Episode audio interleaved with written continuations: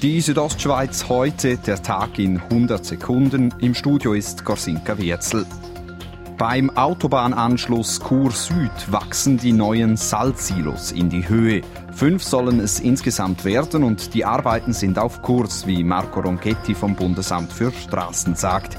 Die Silos lagern ab Oktober Streusalz für mehrere Ämter ein. Die Salzsilo werden künftig von Nationalstraße, also vom Aster genutzt, dann für Kantonsstraße vom Tiefbahn und ein Separatsilo ist sogar für die Stadt Chur. Die Kosten für die neuen Salzsilos Chur Süd belaufen sich auf 4,5 Millionen Franken. Über das Auffahrtswochenende fand in Chur zum vierten Mal das Street Food Festival statt. Der Organisator Jan Münikhäusen zieht eine Bilanz. Wir sind eigentlich rundum zufrieden. Keine Zwischenfälle, äh, zufriedene Leute, lässige Musik, gute Stimmung in Chur. Insgesamt besuchten laut Münikhäusen mindestens 30.000 Menschen das diesjährige Street Food Festival. Auch für das nächste Jahr sei der Anlass wieder in Planung.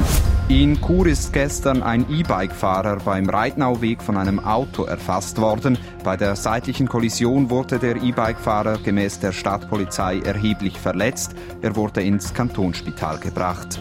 Ein 24-jähriger Deutscher verlor heute am frühen Morgen bei Filisur die Kontrolle über sein Auto. Wie die Kantonspolizei Graubünden mitteilte, schleuderte es ihn gegen die Leitplanke und in eine Stützmauer. Er blieb unverletzt, verliert aber seinen Fahrausweis, denn ein Alkoholtest verlief positiv. Die Südostschweiz heute, der Tag in 100 Sekunden, auch als Podcast erhältlich.